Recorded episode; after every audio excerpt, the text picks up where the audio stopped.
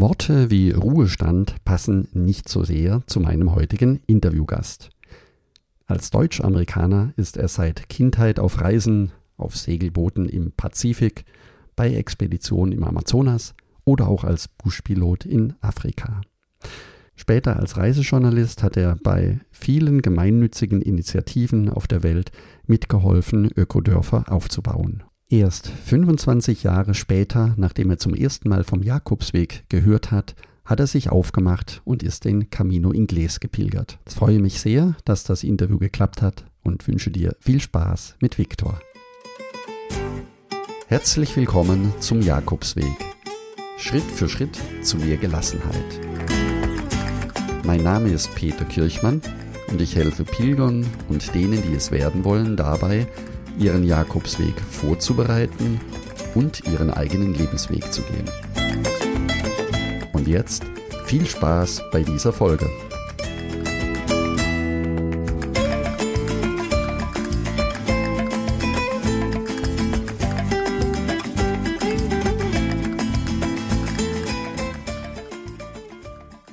Ja, herzlich willkommen, Viktor. Schön, dass es geklappt hat und ich freue mich sehr auf unser Interview. Ja, hallo Peter.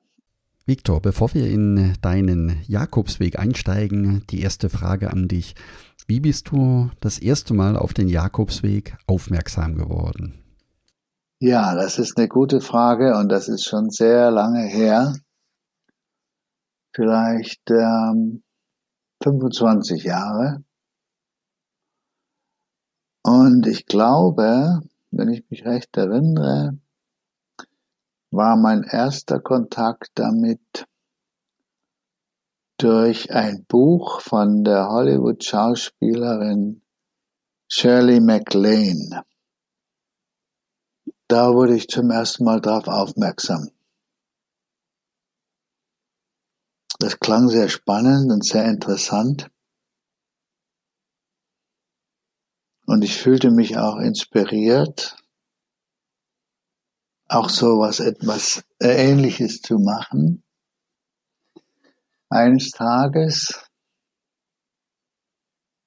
hm, aber der Drang war noch nicht so stark, dass ich es dann umgesetzt hätte. Ja, ein sehr schönes Buch von Shirley MacLaine, eine spirituelle Reise der Jakobsweg, heute schon fast ein unbekanntes oder ein vergessenes Buch. Wie ging es dann weiter für dich? Ja, und dann kamen immer wieder mal Hinweise in diese Richtung über die nächsten 20, 25 Jahre.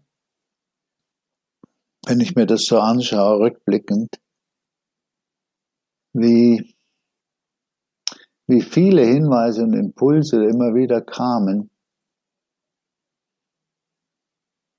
Und jedes Mal erfuhr ich etwas mehr und von verschiedenen Gesichtspunkten natürlich. Dann habe ich mal wirklich auch so die Idee gehabt, dass ich das machen will, aber immer wieder verschoben. Es war immer wieder noch nicht ganz der richtige Zeitpunkt. Einmal sollte es im Herbst sein, dann wurde es auch früher verschoben. Also ich war sehr, wie sagt man, äh, ein bisschen eingeschüchtert von der Länge, ja, auch von diesen vielen hundert Kilometer und diese lange Zeit unterwegs zu sein, alleine. Ich dachte ja damals, dass man da alleine ist unterwegs auf dem Weg. Vielleicht war es auch damals noch so. Da war das ja noch nicht so populär. Dann erging es dir ja wie vielen anderen Pilgern, das heißt die erste Berührung zum Jakobsweg durch ein Buch und dann hat der Weg dich immer wieder mal gerufen, aber du warst noch nicht ganz bereit. Was war dann für dich der konkrete Auslöser, deinen, du bist den Camino Inglés gelaufen. Wie hast du dich für den Camino Inglés entschieden? Also, da gibt es verschiedene Gründe.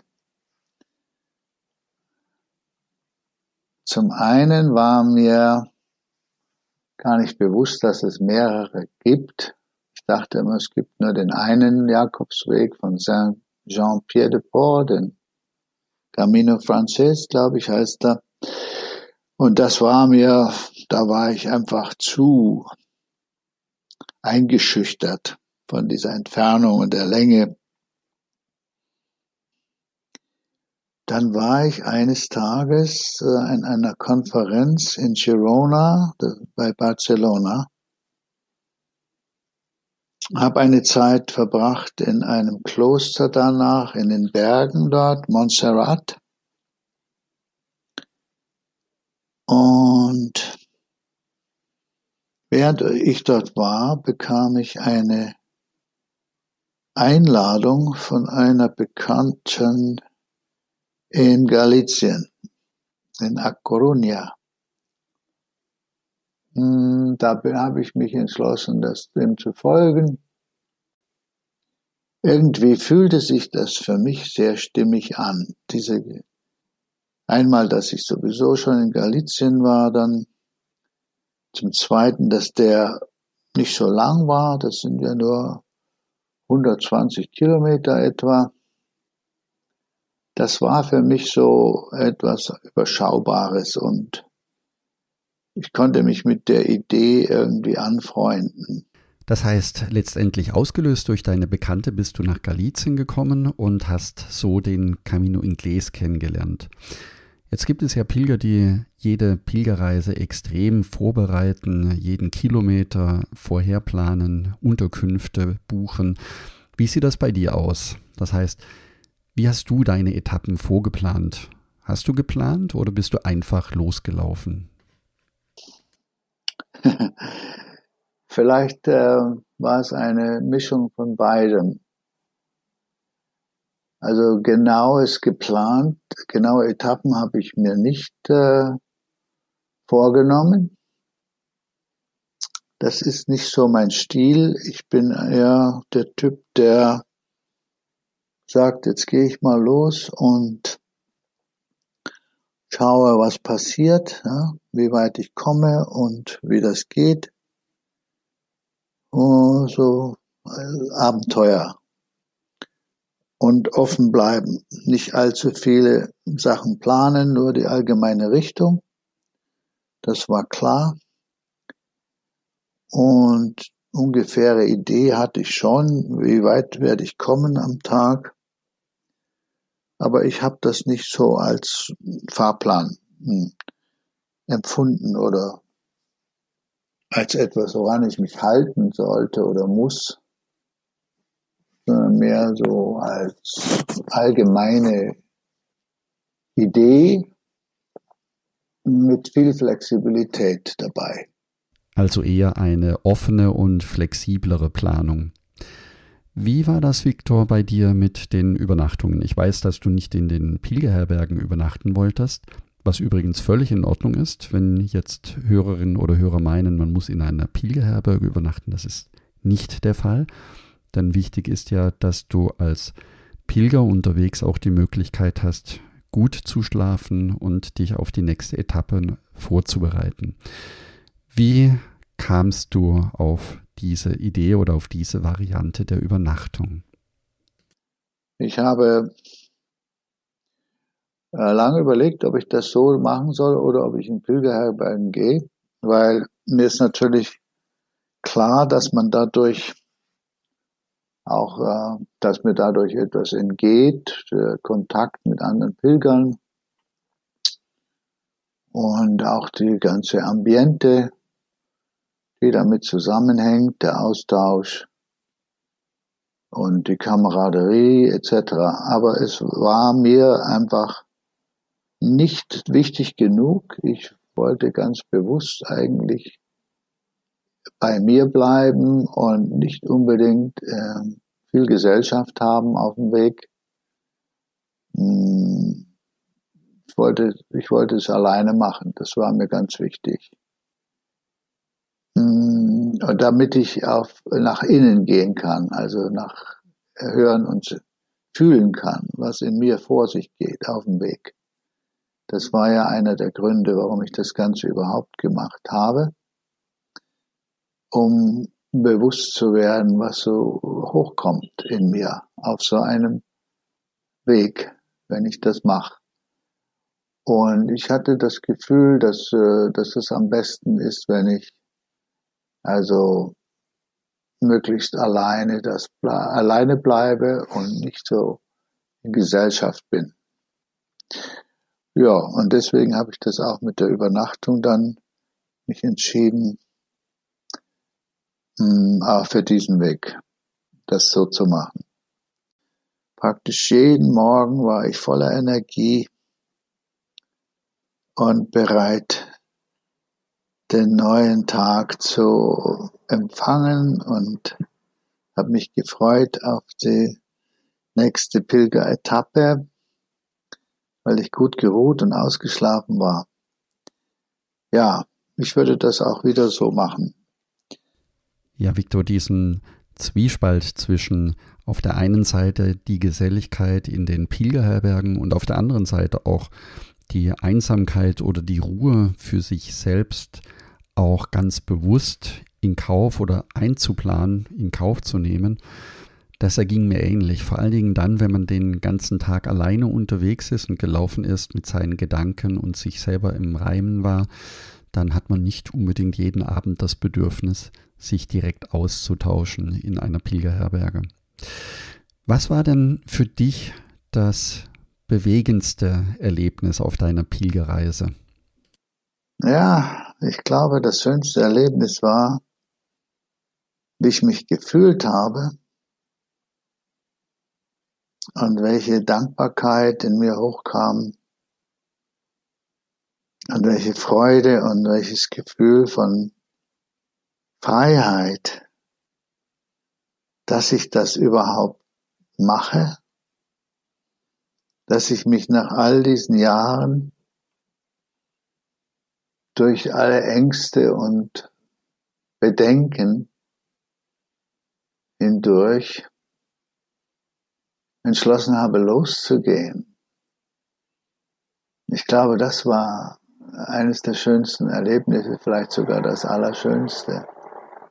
Also es war jetzt nicht etwas, äh, was jetzt mit außen zu tun hatte, dieses innere Gefühl zu spüren, wow, ich hab's gemacht, ich hab's, ich habe mich durchgerungen gegen alle inneren Widerstände und Bedenken. Ja, sehr schön, auch die inneren Widerstände bewusst wahrzunehmen. Hattest du weitere Bedenken? Du bist ja noch nie so eine lange Strecke vorher gelaufen. Ich meine, da war einiges. Ne? Ich habe mir überlegt, was mache ich, wenn es regnet unterwegs und so weiter. Oder schaffe ich das überhaupt? Kann ich kann ich denn überhaupt so weit laufen? Das habe ich ja noch nie gemacht, sowas. Und was ist, wenn ich Blasen kriege, etc., etc. Also da waren schon reichlich Bedenken. Und selbst bis zum letzten Tag, bis zur letzten Minute war ich mir nicht klar. Und als dann der Tag kam, dann wusste ich also, ich gehe los. Und das, das war das schönste Erlebnis für mich dieses, dieses Glücksgefühl, als ich dann losgelaufen war, dass ich, ja, ich hab's gemacht, ich bin unterwegs, ich bin auf dem Weg, auf dem Camino. Ja, das war für mich sehr schön und bedeutungsvoll. Ja, Viktor, sehr schön. Auch das Überwinden der eigenen Ängste ist für die Reise eines der wertvollsten Erfahrungen. Wenn du den Camino Inglés, den du jetzt gelaufen bist, noch einmal Revue passieren lässt, was war für dich das Besondere an diesem Camino, Victor? Ah ja, das Besondere war natürlich in erster Linie die Tatsache, dass ich zum ersten Mal in meinem Leben als Pilger unterwegs war überhaupt. Ich hatte ja sonst noch keine Pilgerreisen gemacht. Ich war zwar schon an vielen Kraftorten auf der ganzen Welt, auch an Pilgerorten, aber da waren, das war nicht damit verbunden, dass ich da hingewandert bin oder gepilgert bin. Also insofern war das Besondere daran eben für mich, dass ich zum ersten Mal als Pilger zu Fuß alleine unterwegs bin. Das heißt, das war deine erste Reise, die du tatsächlich alleine für dich unternommen hast.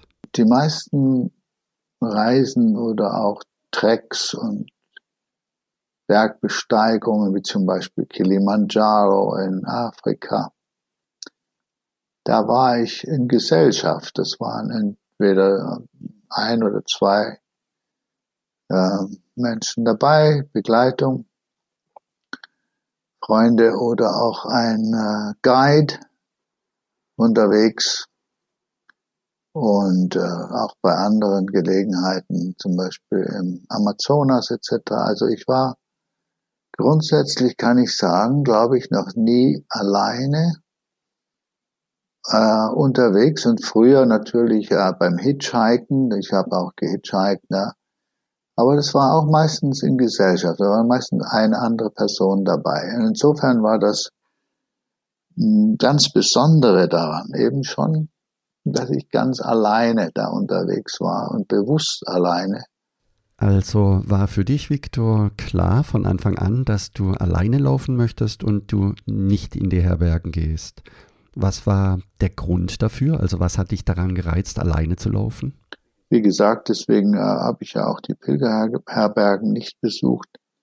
Also ich habe sie besucht schon hm, zum Kennenlernen und zum Stempel abstempeln lassen oder sowas, aber jetzt nicht zum Übernachten, weil ich das gar nicht so unbedingt wollte. Ich wollte ganz gern alleine bleiben. Und das, das Alleinsein genießen und das Schauen, was da in mir vor sich geht.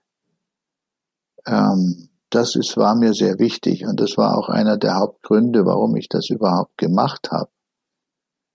Damit ich das in mir beobachten kann. Das war wie so Meditation. Also ich war der Beobachter und dann habe ich gesehen, welche Gedanken kommen bei welcher Gelegenheit hoch, welche Gefühle tauchen auf, welche Wahrnehmungen sind da. Mit den Sinnen. Und das war mir sehr wichtig. Und das war das Besondere. Und das hatte ich in der Form eigentlich noch nie erlebt, so ganz bewusst. Auch jeden Schritt ganz bewusst in der Gegenwart zu machen. Das war für mich das Besondere an diesem Camino Inglés. Pilgern mit den Sinnen und mit der eigenen Wahrnehmung. Das ist sehr schön beschrieben, Viktor. Der Camino Inglés beginnt in Ferrol und geht 122 Kilometer nach Santiago am Stück. Und das ist eines der kürzesten Jakobswege in Spanien. Normalerweise sind für die Pilger die letzten 100 Kilometer immer etwas sehr Besonderes. Für dich natürlich am Stück die letzten 122 Kilometer. Ich glaube kaum, dass es da einen Unterschied gibt. Wie hast du diese Wegstrecke für dich erlebt vor Santiago? Es war fast ein Bedauern irgendwo.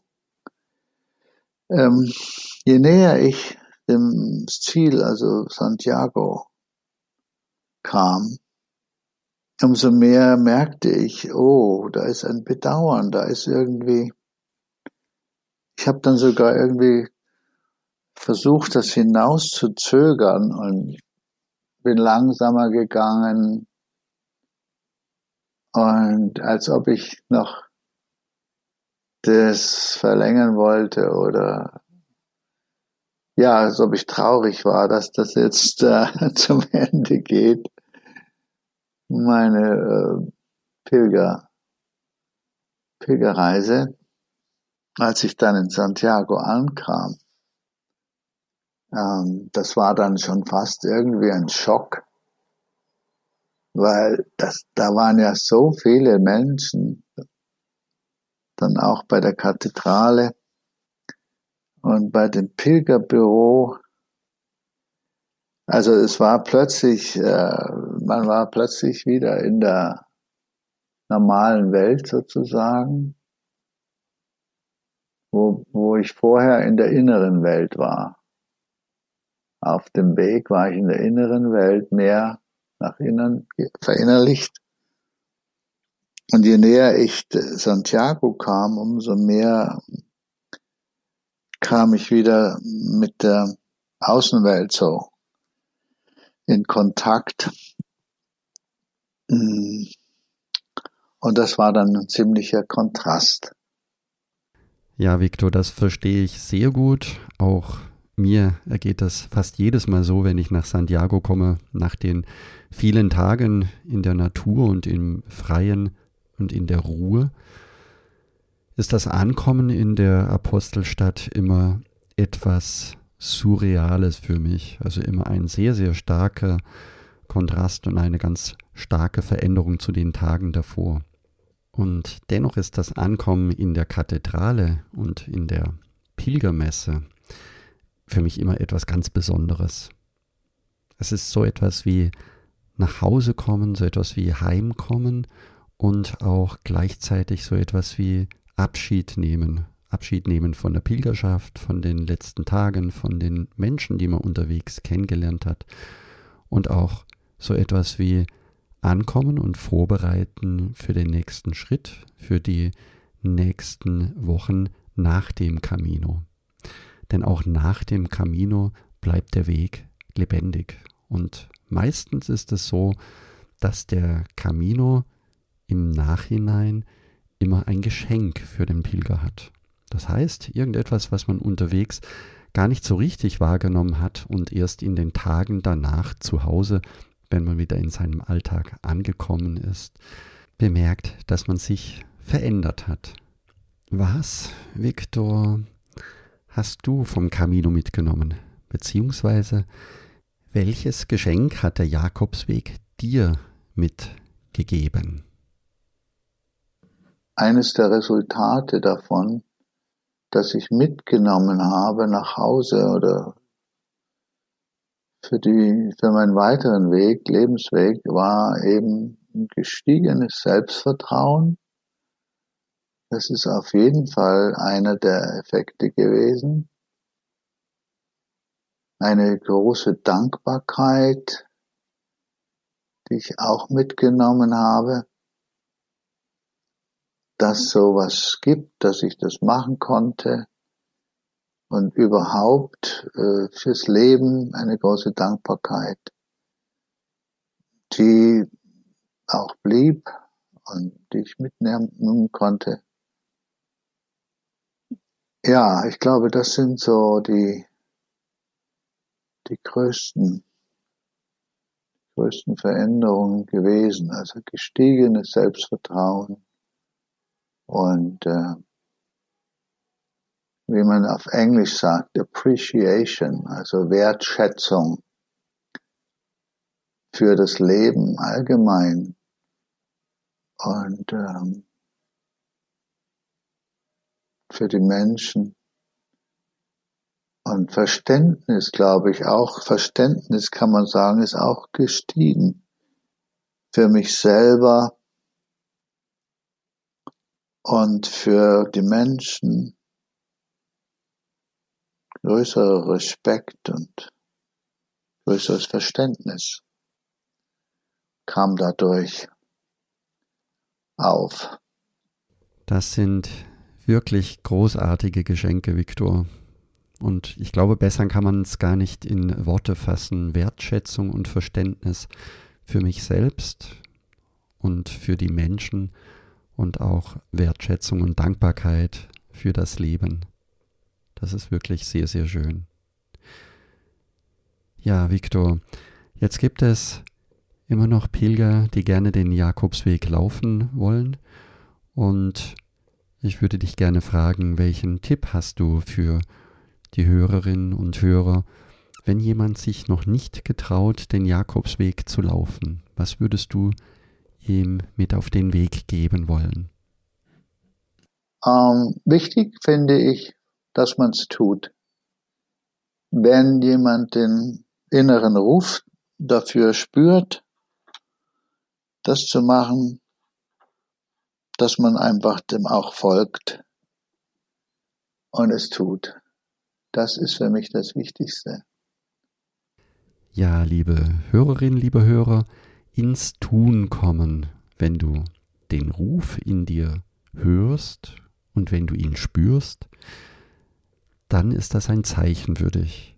Und du darfst mutig sein und dich auf deinen Weg begeben. Und das wünsche ich dir natürlich von ganzem Herzen.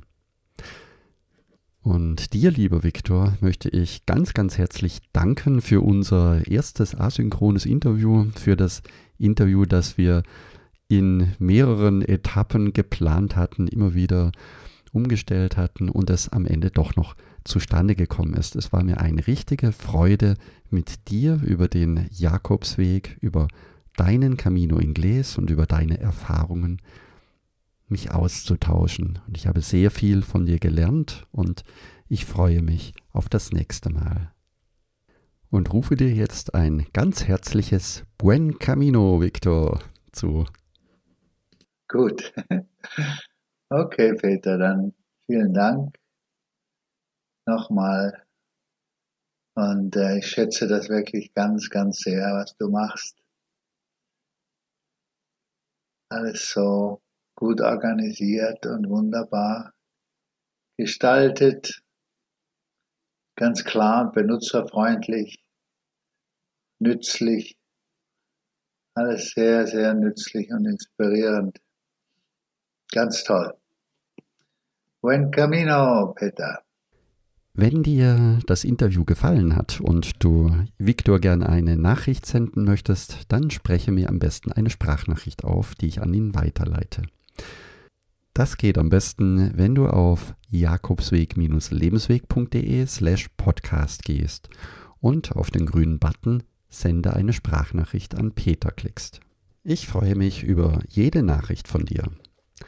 Und noch ein Hinweis, wenn du jemand kennst, der anderen Pilgerinnen und Pilger dazu verhilft, dass sie ihren Jakobsweg gehen können, sozusagen ein Engel des Jakobsweges ist, dann würde ich mich sehr freuen, wenn du ihn fragst, ob er hier im Podcast für andere Pilgerinnen und Pilger gerne über seine Arbeit auf dem Camino oder für andere Pilger berichten möchte. Auch hier freue ich mich über jede Nachricht von dir. Wie du mich erreichen kannst, das werde ich auch noch in den Shownotes unten direkt verlinken. Wenn auch du über den Jakobsweg mehr erfahren möchtest, um dich vorzubereiten oder deine nächste Reise zu planen, dann werde jetzt Teil des kostenlosen Buen Camino Clubs. Gehe deswegen direkt gleich auf buencaminoclub.de und trage dich dort direkt ein. Du kannst dort alles downloaden, was dir wichtig ist. Vom kostenlosen Herbergsverzeichnis über eine Etappenplanung oder auch die Packliste. Vielen Dank, dass du zugehört hast und ich freue mich, wenn wir uns nächsten Sonntag wiederhören. Und denke daran, du bist wunderbar. Ich wünsche dir eine lebensfrohe und schöne Woche. Buen Camino, dein Peter Kirchmann von Jakobsweg-lebensweg.de